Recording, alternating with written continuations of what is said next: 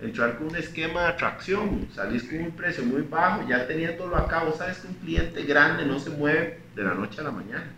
Entonces, usas un, un, gancho, lo atraes barato y ya en dos, tres años ya te acomodaste. Para bodegas grandes de alrededor de mil metros, calculas que ese es el promedio de, a veces más. E, ese promedio va a estar en función de lo que usted tenga en su sistema. Usted lo calcula en función de su costo y en función de su negocio. ¿Cuál es su interés real de alquilar?